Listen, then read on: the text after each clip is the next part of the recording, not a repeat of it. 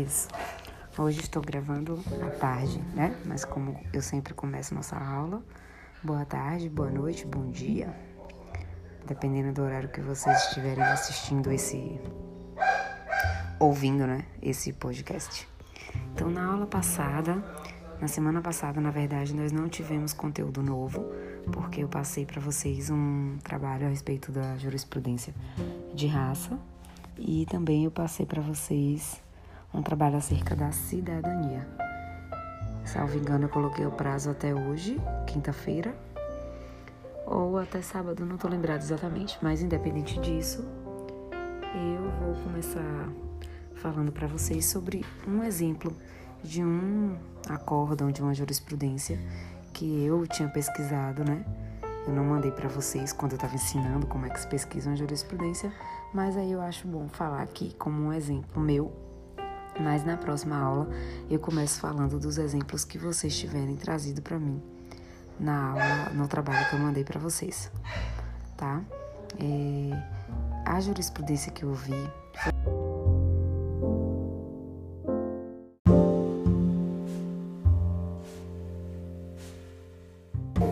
Então, a jurisprudência que, que eu pesquisei, na verdade, foi uma decisão do STF é, quando se foi feito o julgamento de uma pessoa negra. É, oh, desculpa, eu falei que era STF, mas é do STJ, tá? Foi um habeas corpus. O número do habeas corpus, se vocês quiserem pesquisar, é o 121 813 de Santa Catarina, é, o ministro Félix Fischer, que acabou fazendo o voto, e foi um habeas corpus impetrado em benefício de Adilson de Souza, em face do acórdão proferido pela Câmara de Santa Catarina, de Santa Catarina, né, que julgou uma apelação interposta pela defesa e deu um provimento parcial a recurso para reduzir a pena de 12 anos de reclusão é, mantendo no mais a sentença, tá? É, o acusado foi pronunciado, o acusado foi submetido ao tribunal de júri. O conselho de sentença do júri reconheceu a autoria e a materialidade do crime, ou seja, que ele foi o autor e que foi ele que deu causa ao crime, tá? Porém, afastou a qualificadora consciente de uso de recurso de impossibilidade de defesa da vítima. Inconformada, a defesa apelou, pugnando pela anulação do julgamento, pelos, por vários fundamentos. E dentre esses fundamentos é, está o que eu vou ler para vocês aqui, ó. É, não encontra amparo jurídico a pretensão formulada em prol do paciente. Na verdade, o habeas corpus foi negado. Como enfatizado pelo Ministério Público, a pretensão é que o réu seja julgado por quem pertença à sua cor ou raça, ou, contrário de atender ao postulado da igualdade material, contraria o princípio da isonomia assegurado no artigo 5 da Constituição, já que parte de uma premissa a priorística, a parcialidade do outro, fundada na raça ou cor, não se ajusta ao objetivo preconizado. Ademais, o crime praticado não tem nenhuma relação com a conotação racial, capaz de sustentar a dúvida levantada no sentido de que a decisão dos jurados teria sido tomada em decorrência de concepções preconceituosas em desfavor da raça negra. Trata-se, ao que parece, de crime passional comum. Impede assinalar não ter o impetrante demonstrado ser aberrante o veredicto popular, de forma a perder a evidência da decisão. O que foi alegado foi que a decisão só seria justa se os jurados tivessem pelo menos entre os jurados, pessoas da raça negra, uma vez que só estes é que vivenciam rotineiramente as mesmas situações que o apelante, ou seja, que ele, né, que estava buscando a, a, o alvará de soltura. Preconceitos de todo gênero advindo de sua raça e compreenderiam a ponto de poder emitir uma opinião acerca de motivações e justificações para o cometimento do delito. Em segundo lugar, o próprio ordenamento jurídico, por meio da expressa consagração constitucional do princípio da isonomia, vedam sejam realizadas discriminações desarrazoadas por parte do poder público. A princípio, portanto, todos são iguais, não se tolerando diferenciações unicamente em virtude da raça. Tem que se observar as razoabilidades. Então, na verdade, gente, o STJ não concedeu o habeas corpus, dizendo que o fato dele ter sido julgado por jurados que não eram da, pertencentes à cor negra não quer dizer que por isso ele estava sendo discriminado. Não quer dizer que por isso estava havendo discriminação racial. Porque o crime que ele, que ele, que ele cometeu não tinha nada a ver com isso. E a nossa Constituição diz que todos nós somos iguais, independentemente de raça, de cor, de sexo, de origem. Então não tem porquê a gente ter que colocar pessoas com a raça da mesma cor que ele para ser jurado dele, se a gente não faz diferenciação de cor e raça. Seria um contrassenso. Então, nesse acórdão, o STJ não deu habeas corpus, não liberou esse indivíduo, é, tendo em vista que ele é, era negro e não concedeu a possibilidade de ter havido discriminação por causa disso, certo? eu vou mandar para vocês na aula de hoje um texto legal acerca do direito humano à igualdade racial. Eu não vou passar outro trabalho sobre isso, sobre a igualdade racial, mas esse texto que eu vou mandar para vocês, sem compromisso, leiam porque é muito interessante. Né? A gente tem no Brasil um histórico de desigualdade racial muito grande, mas a gente sabe também que a gente não pode se valer é, dessas diferenciações de cor, de raça, de sexo, para também se sobressair ou é, procurar uma. Não é uma melhoria, procurar uma escapatória, né? Então, na verdade, a gente não pode diferenciar para nenhum fim, nem para prejudicar, nem para beneficiar o indivíduo. Tranquilo até aqui? Beleza. Agora eu vou falar para vocês também um pouquinho sobre nacionalidade.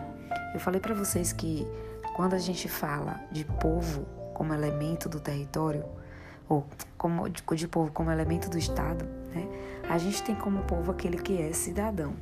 Para ser cidadão, primeiramente o indivíduo tem que ser nacional. Então, por isso que eu venho, quando eu penso em nacional, em nacionalidade, quando eu falo em cidadania, eu tenho que pensar em nacionalidade, tá? Então, existem dois tipos de nacionalidade. Uma nacionalidade originária, que é primária, que é genuína, e existe uma nacionalidade derivada. A nacionalidade originária, primária, genuína, né, é aquela que a gente atribui ao indivíduo em razão do seu nascimento, independentemente de sua vontade. Ela pode ser determinada por dois critérios, territorial ou sanguíneo, mas decorre do seu nascimento. Já a derivada, é, secundária também, ou até mesmo chamada de adquirida, é aquela que vem após o seu nascimento por vontade própria. Então, a nacionalidade ela pode ser originária, aquela que decorre do nascimento, e ela pode ser derivada, aquela que pode ser adquirida posteriormente ao nascimento, tá? Aquela nacionalidade originária, ela pode ter dois critérios. Então, a nacionalidade que decorre do nascimento, ela pode ter dois critérios. Um critério de jus soli, que a gente chama de critério territorial, ou jus soli, J-U-S, S-O-L-I, Jus Soli, ou critério territorial. E o segundo critério é o critério sanguíneo, critério sanguíneo ou Jus, J-U-S, sanguinis, S-A-N-G-U-I-N-I-S. Jus soli ou jus sanguíneo. Critério territorial ou critério sanguíneo. O que quer dizer isso? Eu disse para vocês que a nacionalidade ela pode ser originária ou pode ser derivada. A originária decorre do nascimento. O nascimento, a gente tem a nacionalidade é originária, ela tem dois critérios. Essa que decorre do nascimento. Ou critério territorial, que é aquela que leva em consideração o local do nascimento. Então, por exemplo, nasceu no Brasil é brasileiro. Ou o critério sanguíneo, que é aquela que leva em consideração o vínculo de ascendência não importa o local do nascimento. Então, leve em consideração é, o pai, a mãe, né? Para poder dizer se aquele indivíduo seria ou não nacional daquele país. Então, quem adota o critério do juiz soli diz que aquele que nasceu naquele território é, é nacional. Aquele que nasceu em. É aquele que tem, na verdade, ou então o jus sanguíneo, que é aquele que tem a ascendência naquele local. Então, se você, independente de onde nasceu, mas tem pai ou mãe brasileira, você pode ser considerado brasileiro se o Brasil adotar o critério dos jus sanguíneos. Quais são os critérios que o Brasil adota, professora? Vamos ver a partir de agora, tá? É, quem fala pra gente sobre a nacionalidade é o artigo 12 da nossa Constituição Federal Brasileira. Então, o artigo 12 começa lá no inciso 1 dizendo que são brasileiros natos os nascidos na República Federativa do Brasil, ainda que os pais sejam estrangeiros, desde que eles não estejam a serviço do seu país. Ou seja, quem é brasileiro nato, professora, no Brasil? Primeiro, aqueles que nascem no Brasil. Nasceu no Brasil, é brasileiro, independentemente é, se o pai ou mãe é estrangeiro ou brasileiro. Então, nasceu no Brasil, critério do juiz soli, né? Nasceu no Brasil, é brasileiro nato, tá? A única ressalva que a Constituição faz é que os brasileiros natos, que os brasileiros, desculpa, que aqueles que nasçam no Brasil, independentemente do pai ou mãe, são brasileiros natos, salvo aqueles que o pai ou a mãe estejam a serviço do país de origem. Então vamos supor que tem aqui um estrangeiro que está, por exemplo, um, vamos supor que um ministro é, da Inglaterra esteja no Brasil a serviço da Inglaterra em reuniões acerca de tomadas de decisões sobre a venda de máscaras nesse período de Covid. Ele veio para isso, para resolver uma questão internacional entre os países a serviço da Inglaterra. E ele trouxe a esposa e chegou aqui. O bebê nasceu. Nesse caso, o, o, o bebê não é brasileiro nato. Por quê? Porque nasceu no Brasil, nasceu. Porém, o pai estava a serviço de outro país, tá? Então, nasceu no Brasil, em regra, é brasileiro, independentemente de pai ou mãe ser brasileiro ou não. Porém, se o pai ou a mãe estiverem a serviço do governo do país da origem deles, ele não vai ser brasileiro nato, tá? Além disso, o Brasil adota esse critério do jus soli, critério territorial, nasceu no Brasil brasileiro, mas o Brasil também adota o critério sanguíneo. Quando, professora? Quando, no artigo 12 da Constituição, no inciso 2, ele diz que também é brasileiro nato os nascidos no estrangeiro de pai brasileiro ou de mãe brasileira desde que qualquer deles esteja a serviço do Brasil. Então, se fosse o inverso, né? O pai ou a mãe é, por exemplo, o ministro do STF daqui do Brasil que está na Argentina negociando políticas econômicas a serviço do Brasil. Nesse caso, mesmo que nasça lá na Argentina, a gente considera essa criança brasileiro nato. Por quê? Porque apesar de não ter nascido no território brasileiro, nasceu no estrangeiro, mas o pai ou a mãe estava a serviço do governo brasileiro, tá? Além disso, também é brasileiro nato, de acordo também com o artigo 12 da Constituição Federal. E quando vocês estiverem assistindo essa aula, abram o artigo 12 da Constituição. Peguem na internet, peguem no Vadmec, onde quer que vocês tenham. A Constituição Federal, vão lá no artigo 12, no inciso 1, na letra A, vocês vão ver o que eu acabei de falar do critério do jus soli. Na letra B, o critério do jus sanguíneo, que é aquele que nasce no estrangeiro que o pai ou a mãe está a serviço da República Federativa do Brasil. E na linha C, a gente tem também como brasileiro nato os nascidos no estrangeiro de pai brasileiro ou de mãe brasileira, desde que sejam registrados em repartição brasileira competente ou venham a residir na República Federativa do Brasil e optem em qualquer tempo depois de atingida a maioridade pela nacionalidade brasileira. Então, por exemplo, nasceu no estrangeiro, o pai ou a mãe é brasileira, se o pai ou a mãe quiser registrar lá na repartição pública competente, né, no consulado, por exemplo, do Brasil, ele pode registrar e esse indivíduo vai ser brasileiro nato. Então, nasceu no estrangeiro, porém o pai ou a mãe é brasileira e esse pai ou essa mãe foi lá na repartição pública competente daquele país e registrou como brasileiro. Nesse caso, esse indivíduo, mesmo nascendo no estrangeiro, também vai ser brasileiro nato. Ou se ele é pai, filho de pai ou filho de mãe brasileira, nasceu no estrangeiro, o pai ou a mãe não fez essa esse registro nessa repartição competente, mas esse indivíduo veio morar no Brasil e depois que ele ficou maior, ele foi é, na repartição competente aqui no Brasil e optou pela nacionalidade brasileira. Nesse caso, ele também é considerado brasileiro nato. Ficou claro? Acho que não tem nenhuma dúvida. Então, o Brasil adota os dois critérios. O, o critério territorial, nasceu no Brasil, é brasileiro, salvo, ou seja, excepcionalmente não é quem nasce no Brasil, mas o pai ou a mãe está a serviço de outro governo, tá? Ou o critério de sanguíneo, filho de pai ou mãe brasileira, se nascer no Brasil, não tem dúvida, se é brasileiro nato. Se nascer em outro estado, o pai ou a mãe pode ir na repartição pública e registrar e ele vai ser brasileiro nato. Ou ele vem morar no Brasil, quando ele ficar maior, ele opta pela nacionalidade brasileira, ele vai ser brasileiro nato.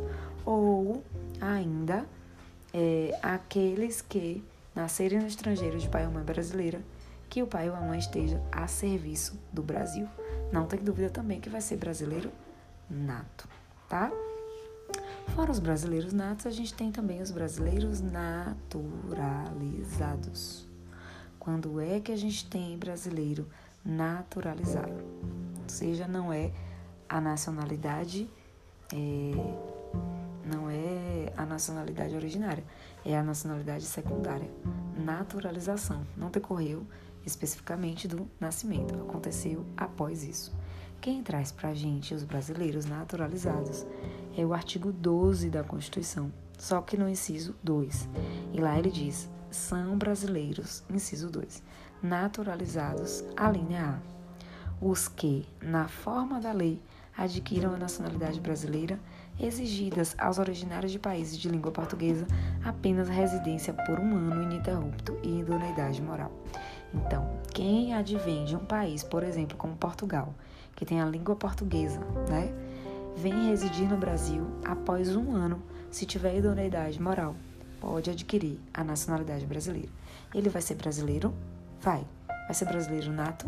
Não. Vai ser brasileiro naturalizado, mas ele vai ser brasileiro, tá?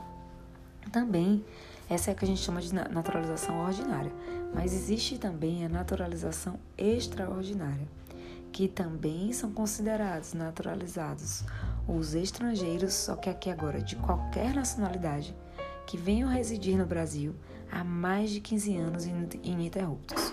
Só que precisa residir no Brasil, vindo de qualquer lugar do país, não precisa do, do mundo, quer dizer, não precisa ser de país de língua portuguesa, vem de qualquer lugar do mundo, é, ele adquire a nacionalidade brasileira se ele permanecer 15 anos ininterruptos residindo no Brasil sem nenhuma condenação penal. Eles podem requerer, não é automático, né? Eles têm que requerer a nacionalidade brasileira, tá? Além disso, gente, isso daqui é a questão de nacionalidade. Então, é, são, a gente viu quem são os brasileiros natos, quem são os brasileiros naturalizados. Ah, professora, por que, que nossa Constituição diferencia brasileiro nato de naturalizado? No final das contas, não vai ser tudo brasileiro do que pode ter né, cidadania brasileira e tal? Sim, porém, é, existem algumas diferenciações que são feitas, inclusive, pela própria Constituição. É, não foge do princípio da igualdade, porque a própria Constituição traz essa diferença. Por exemplo, alguns cargos, como presidência da República, não pode para brasileiro naturalizado, só pode para brasileiro nato. Chefe de Forças Armadas não pode ser ocupado por é, brasileiros naturalizados, tem que ser brasileiros natos. E por aí vai, tá? Então, é, ambos são brasileiros. Na, no dia a dia não pode haver diferenciação entre eles, mas em algumas circunstâncias previstas na nossa própria Constituição, pode haver essa questão de diferenciação entre brasileiro nato e naturalizado, tá? É, além disso, gente, só para fechar o artigo 12 da Constituição, né, a gente chama de português equiparado ou de quase nacionalidade. Tem é, pessoas que vêm de países, de, de, de, países com língua portuguesa, né, principalmente os portugueses, que tenham residência permanente aqui no Brasil se houver um tratado, e há esse tratado, né, de reciprocidade em favor de brasileiros, lá em Portugal, tendo também os mesmos direitos que o, o, o português aqui no Brasil tenha, o brasileiro pode ter lá, né? Então, é atribuído os direitos inerentes ao brasileiro a esses estrangeiros que residam aqui. Acho que ficou meio truncado, como eu falei. É o seguinte, existe um, pode existir entre os países de língua portuguesa um tratado é, de reciprocidade. O que quer dizer isso? Quer dizer que mesmo sem optar pela nacionalidade do Brasil, os estrangeiros advindos desses países de língua portuguesa que tiverem o tratado de reciprocidade podem ser tratados como brasileiro. Então pode, por exemplo, fazer concurso público, claro que não, aqueles cargos que não exijam que seja brasileiro nato, pode é, trabalhar, pode estudar, pode ter alguns direitos que os brasileiros têm, da mesma forma que os brasileiros lá nesses países teriam esses mesmos direitos. Então existe um tratado, pode existir, na verdade, deve, para ter essa reciprocidade, deve existir um tratado de reciprocidade entre esses países.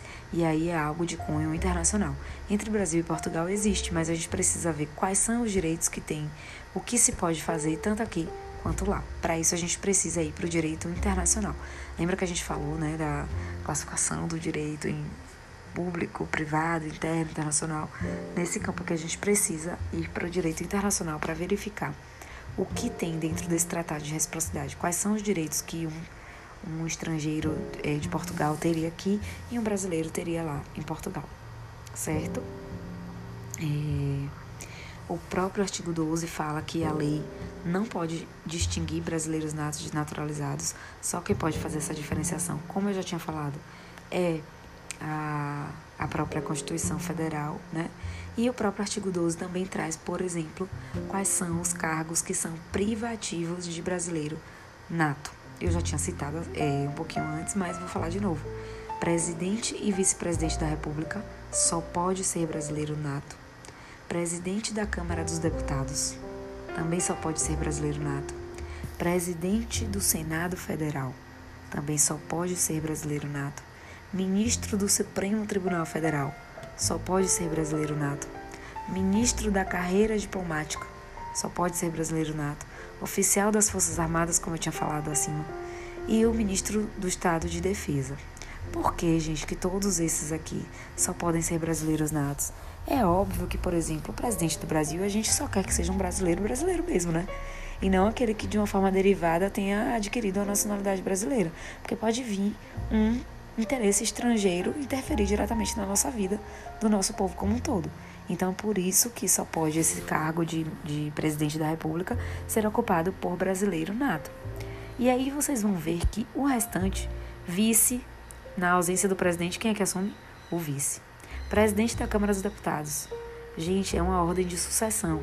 Se não tiver presidente da República, não tiver vice-presidente da República, quem assume é o presidente da Câmara dos Deputados. Morreu o presidente, o presidente da República e o, o presidente da Câmara dos Deputados. Quem assume o Brasil? O presidente do Senado. E assim sucessivamente na ordem que está lá no artigo 12, parágrafo 3 da Constituição. Presidente, vice-presidente, presidente da Câmara dos Deputados, presidente do Senado Federal, ministro do STF, ministro da carreira diplomática, ministro oficial das Forças Armadas, ministro do Estado de Defesa, todos esses um dia pode assumir a presidência do Brasil. E é por isso que ele só pode ser é, ele só pode ser ocupado por brasileiro nato, certo? Agora vamos falar.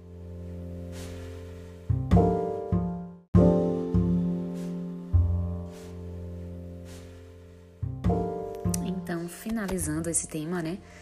Vamos falar agora sobre perda da nacionalidade. Eu acho que no primeiro dia de aula a gente falou um pouquinho sobre isso e eu disse a vocês que é possível um brasileiro perder a nacionalidade, deixar de ser nacional, deixar de ser brasileiro.